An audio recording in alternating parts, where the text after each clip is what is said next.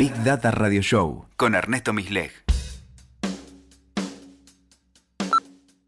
Hola, bienvenidos al episodio número 32 de Big Data Radio Show.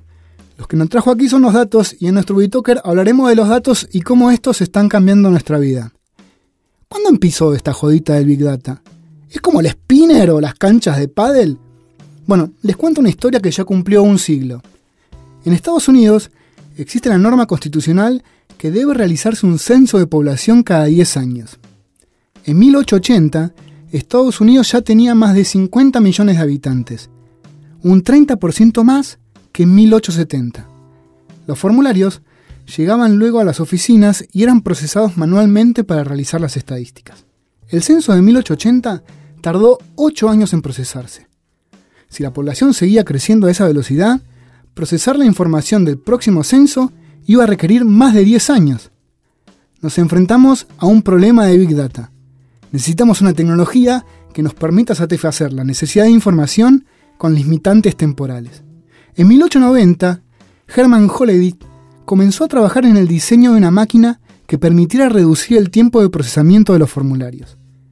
Hollerith observó que la mayor parte de las preguntas contenidas en los censos se podían contestar con opciones binarias, sí o no, abierto o cerrado.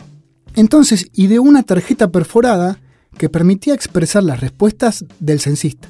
La máquina de Hollerith ordenaba las tarjetas y podía contar la cantidad de respuestas sí no pinchadas, perforadas en esas tarjetas.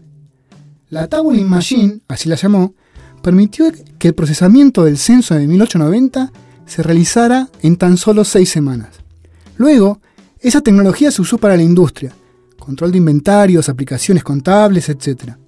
Así, en 1896, Hollerith crea la Tabulating Machine Company, que luego, en 1924, se transformaría en la International Business Machine Corporation, la que hoy conocemos como IBM. En las primeras décadas de 1900 ya se hablaba de supercomputadoras, de las tecnologías que ordenan la información que generan las sociedades modernas. Casi, casi como la definición de Big Data que escuchamos hoy en día. Entonces, si existieron problemas de Big Data en el 1900, ¿por qué nos interesa tanto esta disciplina hoy en día? ¿Hay algo nuevo bajo el sol?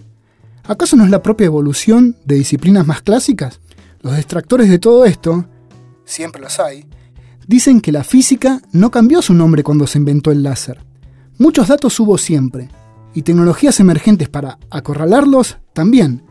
Y entonces, hoy se habla de la velocidad en la generación de los datos es exponencial, por lo que se requiere un salto disruptivo en la tecnología de soporte. Por eso la verdad que a mí no me conmueve. Lo que sí me genera desafíos es quién genera la información. Por primera vez en la historia, los individuos, antes sumarizados en una planilla censal, somos los que generamos la información.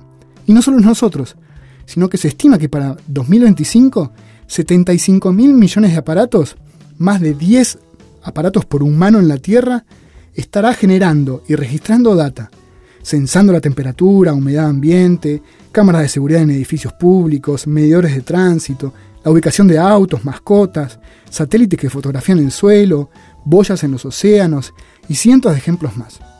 La seguimos en un próximo episodio de Big Data Radio Show. Escuchaste Big Data Radio Show con Ernesto Misleg. WeToker. Sumamos las partes.